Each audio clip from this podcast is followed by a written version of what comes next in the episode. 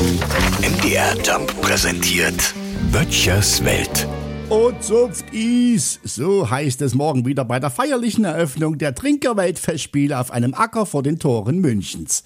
Ich selber war ja noch nie da, weil sich mir der Sinn dieser Veranstaltung irgendwie nicht erschließt über 13 Euro für ein Liter Bier und mindestens genauso viel nochmal für einen halben Bräuler? Echt jetzt? Also ich bin nicht geiz. Nee, aber für fast 30 Euro habe ich unten bei uns in der Linde einen Deckel vom ganzen Monat.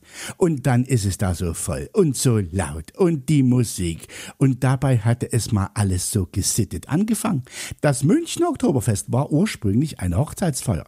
Am 12. Oktober 1810 heiratete der bayerische Kronprinz Prinz Ludwig die Prinzessin Therese von Sachsen-Hildburghausen und lud die Münchner Bürger zu Bier und Brotzeit auf eine Wiese vor den Toren der Stadt ein.